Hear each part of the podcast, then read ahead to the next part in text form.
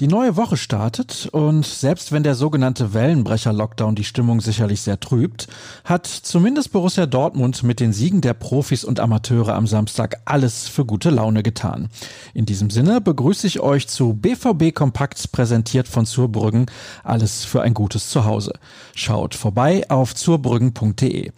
Mein Name ist Sascha Staat und schon kann's losgehen. Was ist gestern so passiert? Zugegebenermaßen nicht sonderlich viel, denn es stand nur in Anführungsstrichen das Auslaufen auf dem Programm.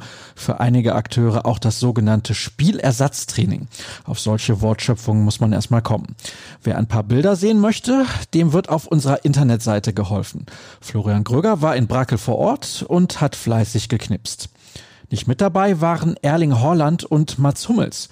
Während der Norweger wegen leichter Knieprobleme schon in Bielefeld fehlte, musste der Abwehrchef in der Schlussphase verletzt vom Platz. Am Sonntag wollte sich der Verein nicht wirklich dazu äußern. Man werde nun von Tag zu Tag schauen und gucken, ob es bis Mittwoch reicht. Dann trifft die Borussia bekanntermaßen in der Champions League auswärts auf den Club Brügge. Kommen wir zu ein paar interessanten Zahlen rund um den Erfolg in Bielefeld.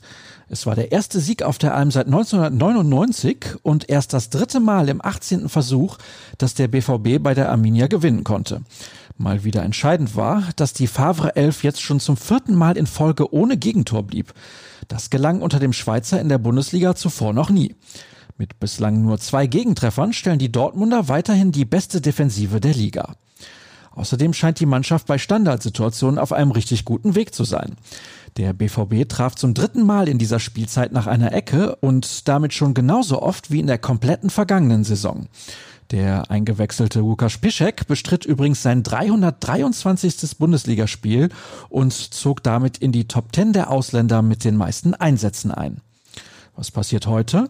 Zunächst mal feiert Lucien Favre seinen Geburtstag und wird 63 Jahre alt. Wir wünschen natürlich alles Gute und in Anbetracht der Lage vor allem viel Gesundheit. Und vielleicht gönnt er sich auch mal ein Glas Rotwein am Abend, wer weiß. Alles andere als gemütlich lassen es natürlich die Kollegen in der Redaktion angehen.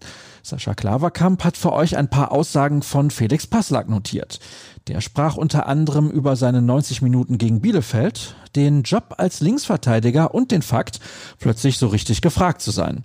Weitere Aussagen des Eigengewächses findet ihr bei uns online.